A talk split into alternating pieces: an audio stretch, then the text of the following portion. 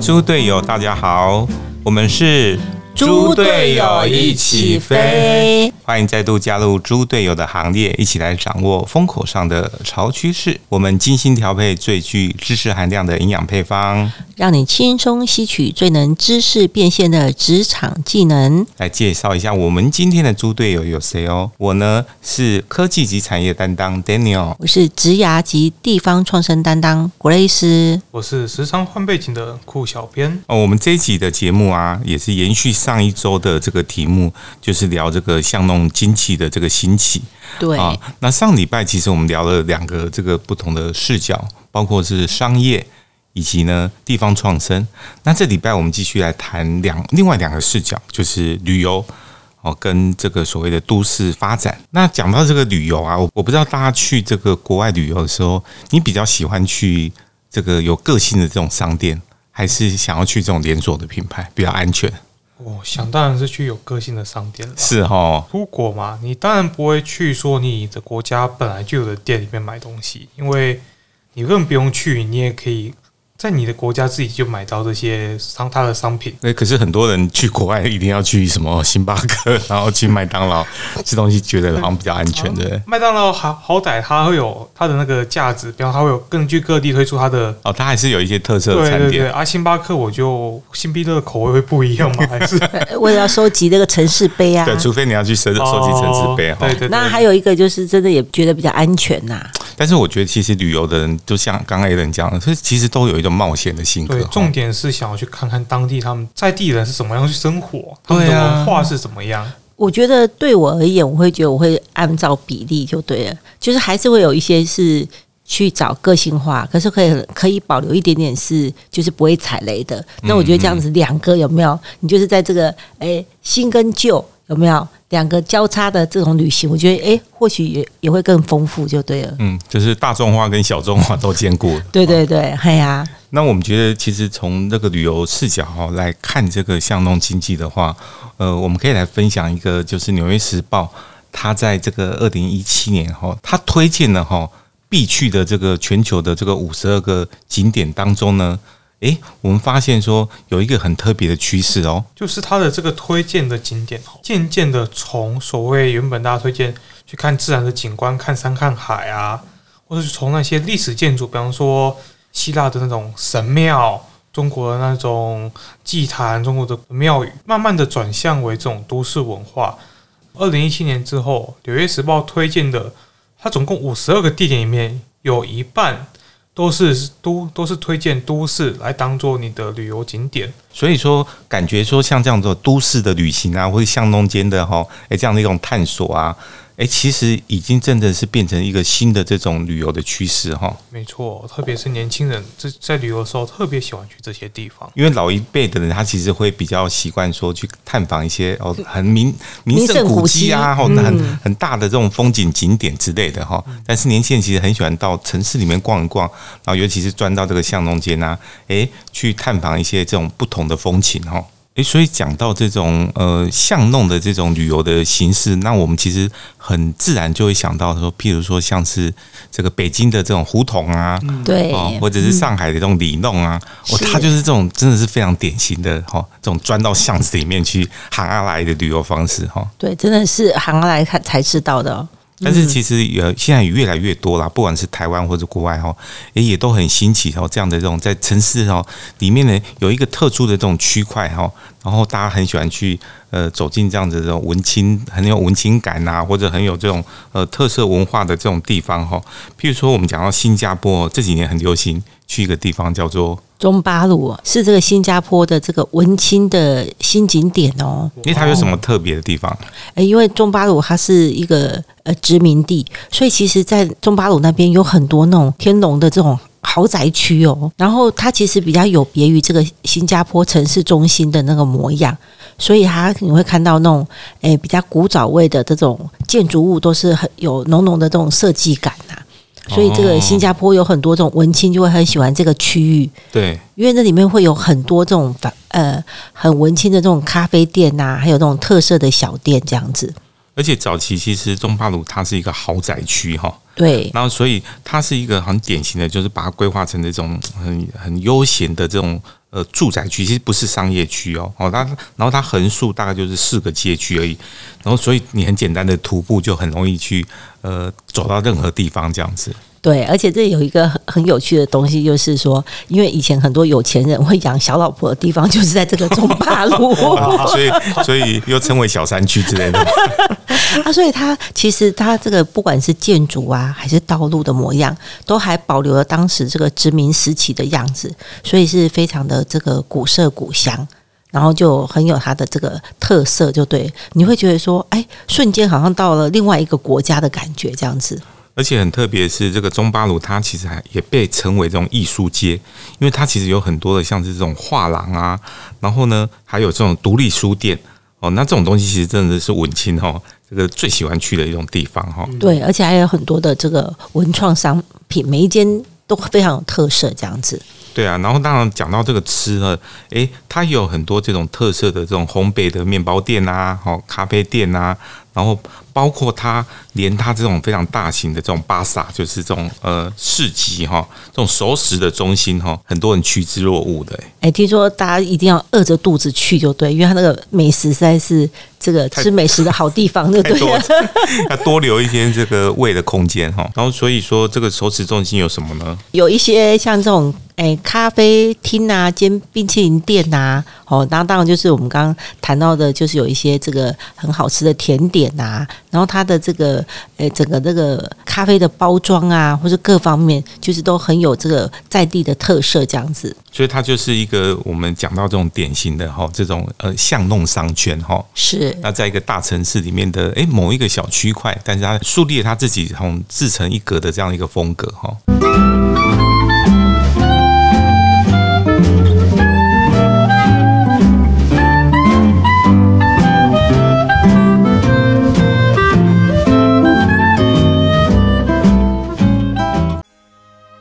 德国 Healy 爱分享团队用爱分享健康，用心传递能量。德国 Healy 量子能量转化器，Healy 很简约，内容不简单，可以运用在工作、家庭、心灵、健康、财富等方方面面上。透过 Healy 十四万四千多个 AI 智能频率，轻松提高能量，调整频率，实现愿望。Healy 很轻巧，携带很方便，操作简易，结合顺势疗法、经络、七脉轮，调理身心灵的频率，是结合东西方的智慧结晶。德国 Healy 爱分享团队用爱分享健康，用心传递能量。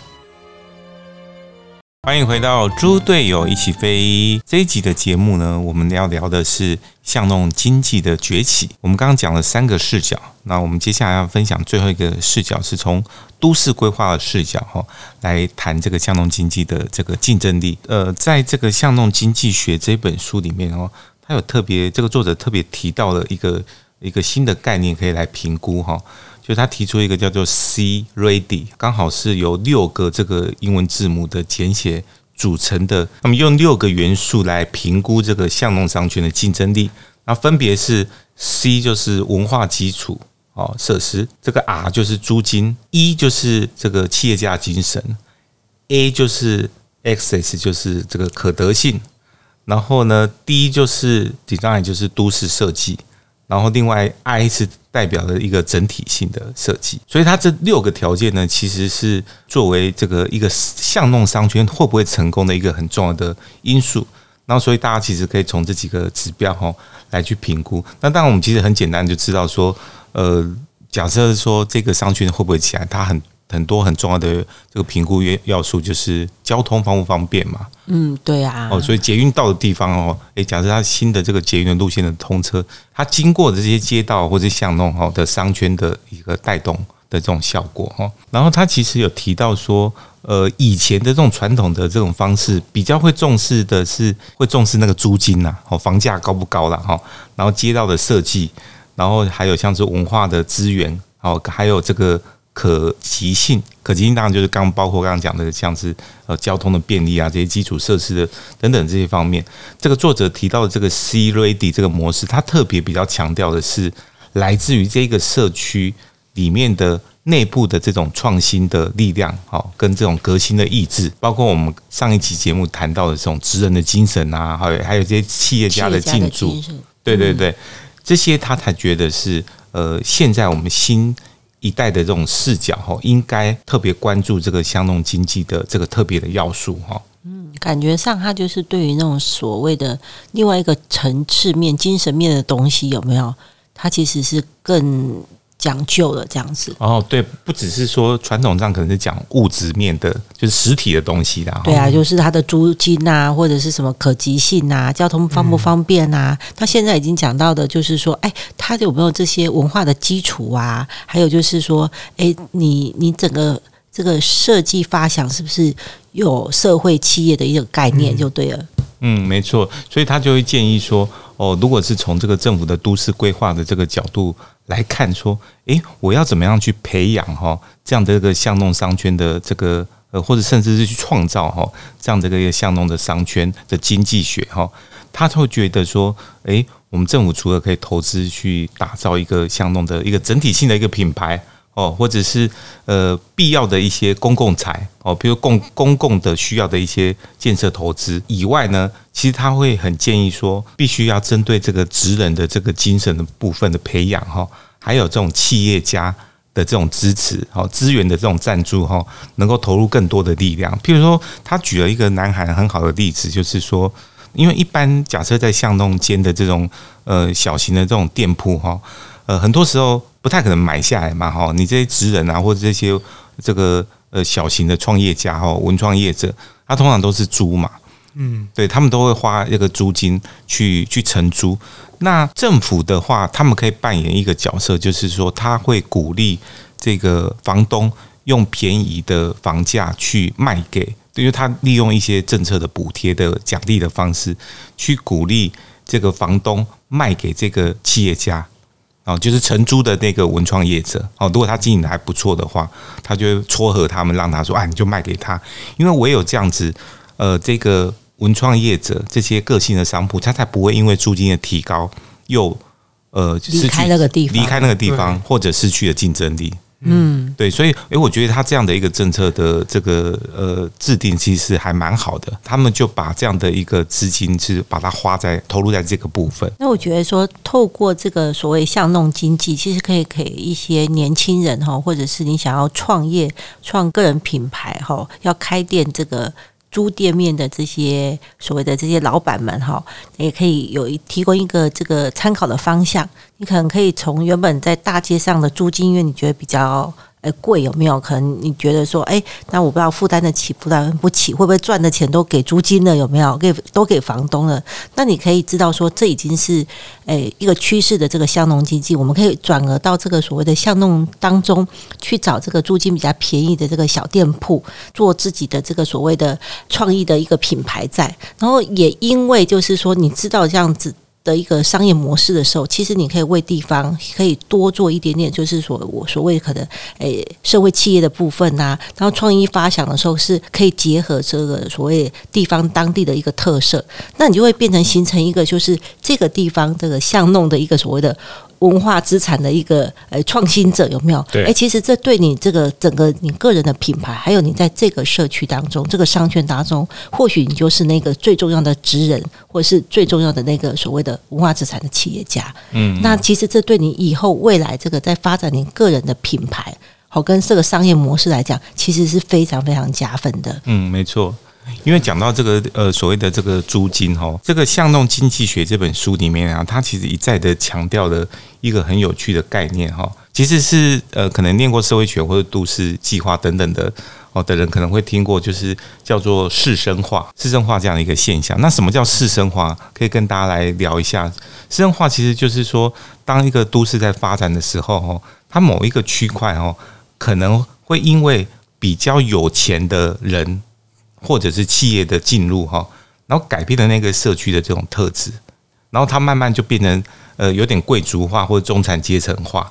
那这时候呢，呃，这些比较有消费能力或者是比较这个收入比较高的人进驻以后，它会带动了那个区的生活的这些指数啊条件的提高，可是它会。造成本来住在那个地方的一些比较低收入的人，他们就被赶出了那个地方，因为他整个房租或者整个生活物价都提高了，所以要避免这个呃市生化这样的一个结果呢，呃，其实是必须呃政府要透过很多的这种政策作为，或者是居民之间呢要有一些很特别的这种呃运作的这种模式，才有可能避免这样的状况，否则一直吼。其实就是说，执政者他会很担心这种情况，是一直会有这种市生化的结果，会让成会造成说，哇，所有的地方的那个生活条件到后来，呃，越来越多的居民没办法在那边住下去了。哦，那当然书里面其实也特别提到说，诶，那有没有地方是不会发生这种市生化的现象？他举出一个很有趣的例子，就是呃，东京的这个吉祥寺，吉祥寺。很有趣的是，它并没有产生这样的这种市生化现象。那我们来要先来介绍一下，呃，吉祥寺到底是什么样一个地方？吉祥寺这个地方还蛮好玩的哦，它是被这些东京的所谓东京市的市民去列为最想居住的地区，因为它这个交通啊，它的教育，甚至它日本人重视什么公园和它的文化设施，以及包括它周围的商店，都非常的符合。他们的工作以及他们日常生活的需求，等于是满足了他们所需要的所有条件。然后再加上他们这里算是一个很宁静的地方，而且都是那种田园式住宅区。田园式住宅区代表着你有更多的居住空间，你可能。不用跟人家挤大楼或是挤公寓，你在有小孩之后，你也可以让小孩有更多的环境可以去成长。对于东京市民来说，非常渴望去居住的地区。然后再加上它当地的那个所谓的，他们叫井之头恩赐公园，是他们整个都市引以为豪的场所。他们的这个吉卜力美术馆，大家应该知道吉卜力吧？就是那个所谓制作了包括龙猫、天空之城这些知名动画的制作公司，他们的美术馆。就位在那个公园的南边而已。你只要住在那个地区，你就可以很轻易的去预约，然后进入那个公园游玩，然后去那个美就美术馆参观。然后再加上当地有很多呃日本的动漫画产业的公司都在当地，因为一开始吉普力就是在那边工作，工作室就在那个地方，然后就形成了整个很。蓬勃的产业，对，所以其实讲到这个吉祥寺啊，我其实印象也非常深刻，因为在出村上春树的书里面，非常常出现这个吉祥寺这个地方，是因为村上春树他非常喜欢呃那边的环境，所以他常常去，尤其他常常去那边的这种爵士爵士乐的放着爵士乐的这种小小小小酒吧或者咖啡厅，他非常喜欢去。哦，然后所以这个地方一听起来就是哇，好像就觉得是又很 很文青哦，然后又很有音乐艺术商业共存的地方。对，所以它很特别的是，呃，它不仅是有这种呃传统的这种呃商业行为哈，但是它其实又有这种好像看起来很高档这种巷弄啊，甚至像因为动漫的这种发展，所以它也会有这种很特别的青少年的文化哦，所以它这样的这种又有个性，然后。又很有方便的生活机能的这样的一个形态，造成它变成是一个呃，在东京很多市民的这个首选的这个居住，甚至是这个呃公司设立在这边的这个所在地哈。没错，吉祥是像我们刚刚形容到的，诶，它其实这么多市民哈，东京市民这么想要去住在那边，可是它很好玩的，它并没有产生这种市生化的现象，到底是为什么？所以这个作者就分析。分析出这个一个最关键的原因，就是其实日本人哈，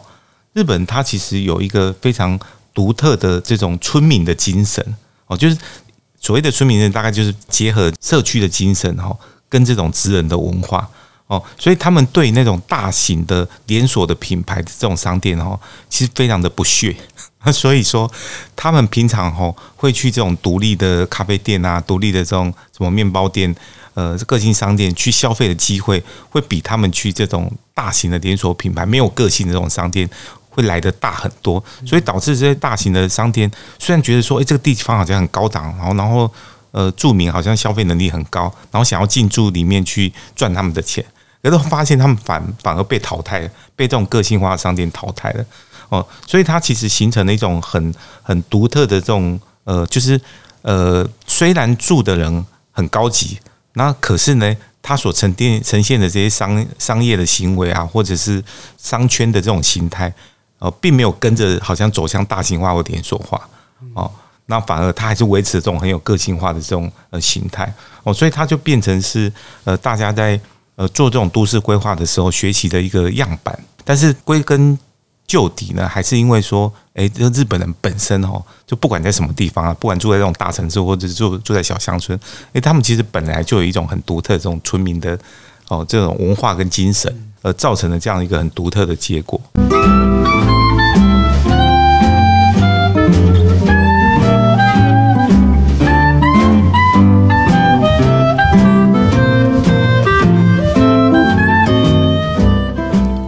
欢迎回到猪队友一起飞。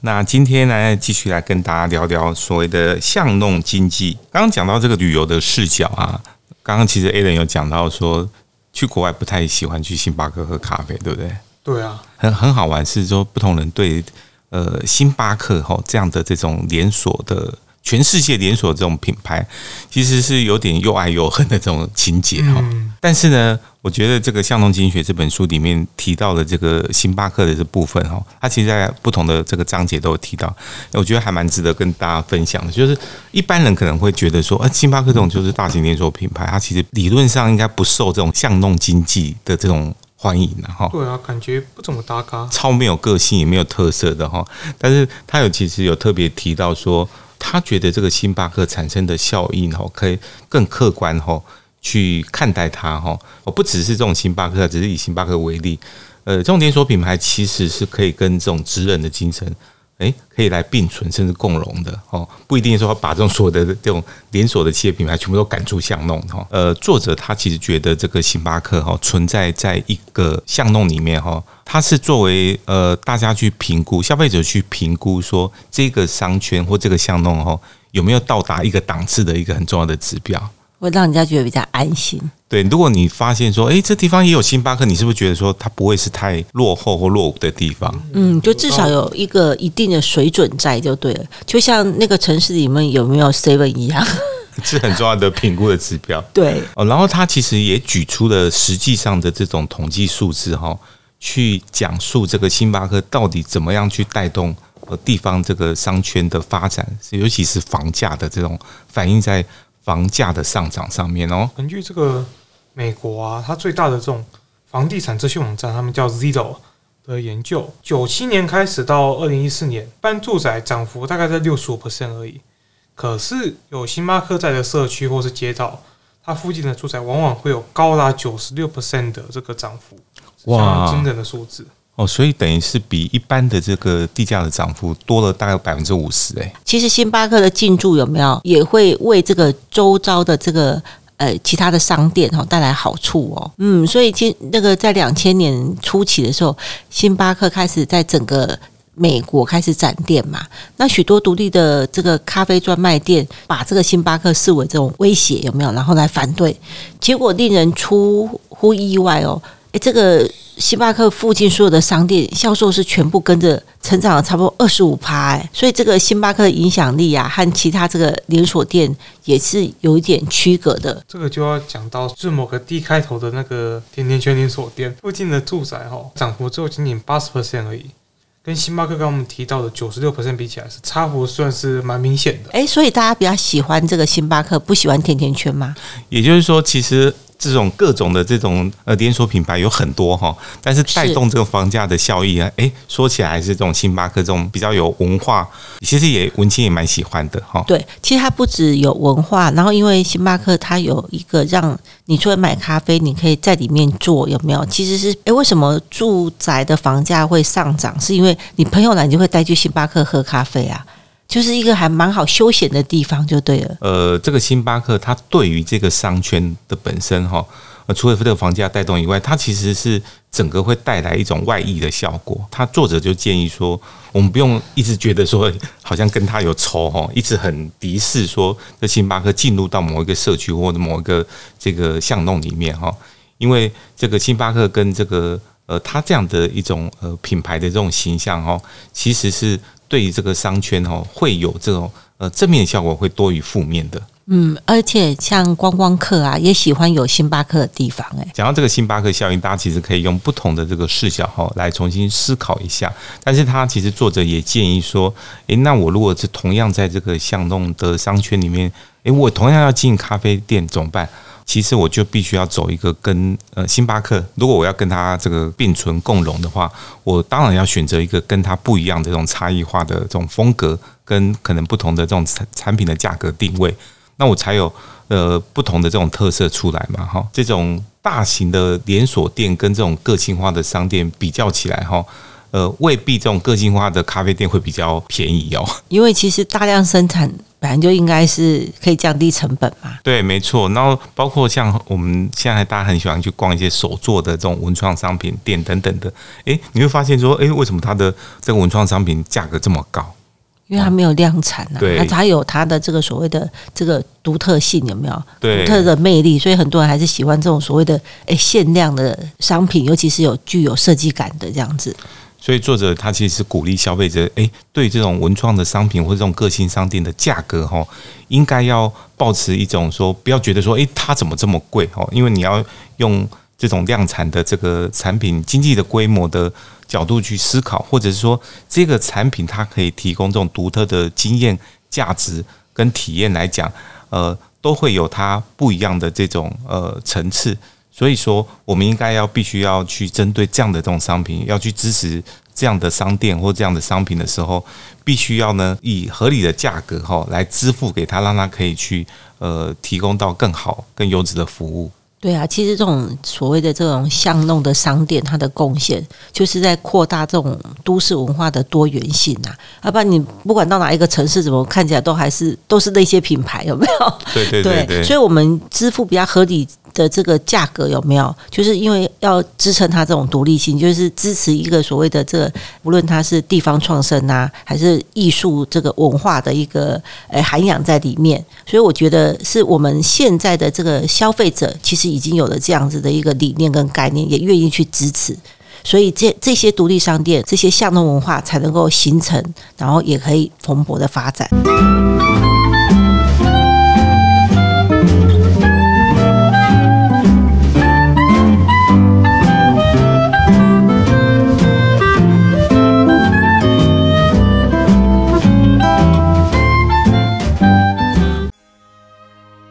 Healy 爱分享团队用爱分享健康，用心传递能量。德国 Healy 量子能量转化器，Healy 很简约，内容不简单，可以运用在工作、家庭、心灵、健康、财富等方方面面上。透过 Healy 十四万四千多个 AI 智能频率，轻松提高能量，调整频率，实现愿望。Healy 很轻巧，携带很方便，操作简易，结合顺势疗法、经络、七脉轮，调理身心灵的频率，是结合东西方的智慧结晶。德国 Healy 爱分享团队用爱分享健康，用心传递能量。欢迎回到猪队友一起飞。哦，那我们在这连续两个礼拜的节目哈，聊了很多这个巷弄经济发展的一些趋势哈。那其实我们可以看出，台湾跟这个国外都一样，然后都也都在做同样的这种趋势的这种发展哈。对啊，尤其是像我们现在这个朋友在一起啊，哎，最常聊的就是说，哎，你去哪一个城市，然后发现了哪一些所谓的这个个性商店？那如果我们同时有没有在不同的时间，哎，一起。都看到那家商店，甚至进去消费，我们就觉得说，哎，我们是同一国的人呢。嗯，真的，嗯，因为到巷弄间真的是有这种淘宝挖宝乐趣哈。对，也有一个冒险跟探险的乐趣，这样子。如果是这种一般的这种大品牌，好像就比较不会引起这种这种共鸣的那种感觉。真的，真的，我们可以引用这个美国啊都市评论家这个 Jane Jacobs，哎，他就说了一句话，他说他觉得巷弄就是这种社区文化跟。这种呃中小型的文创产业发展的一个重要的关键因素哦，因为巷弄啊混合了这个驻商的活动，哎，这个短短的一个街有没有街道密集的相连，然后新的跟旧的这个所谓的这个建筑融合，然后并立，让多元的这个族群聚集在一起，所以他就认为其实这就是巷弄的文化的原动力。然后他其实也提到了我们刚刚类似刚刚讲的这个 C ready 哈这样的一个概念哦，他就觉得说你这个巷弄商圈呃必须要有活力，要有竞争力哈。它同时呃必须像你的建筑啊哈要有这种很很有这种空间设计的这种特色，或者你能够引进这种厉害的这些艺术家、职人，还有必要的这些文化艺术设施。那同时呢？你在不管是交通啊、哈物流啊、街道这些基础设施，诶，同样也要维持到一定的水准，再加上呃有这种适当的这种租金房租，让这些中小型的这种创业者哈有机会去承租，这样这些种种的因素它就会构成这个向东文化，诶，它可以出现，然后甚至可以永续的发展下去的一个很重要的因素。嗯，那我们也期待说更多的这个诶创业家好，或者是年轻人。能够再诞生更多的这个巷弄经济出来，巷弄文化，诶，能够在台湾能够蓬勃的发展这样子。对，所以这个不管是对这种呃旅人观光客来讲，或者对地方创生来讲，诶，都是很正面的这个意义这样子。嗯，而且消费者应该会觉得更开心，有没有？有更多的选择了。没错，那我们今天节目就到此告一个段落。那我们要跟大家一起说。拜拜，大拜拜，拜拜。Thank you.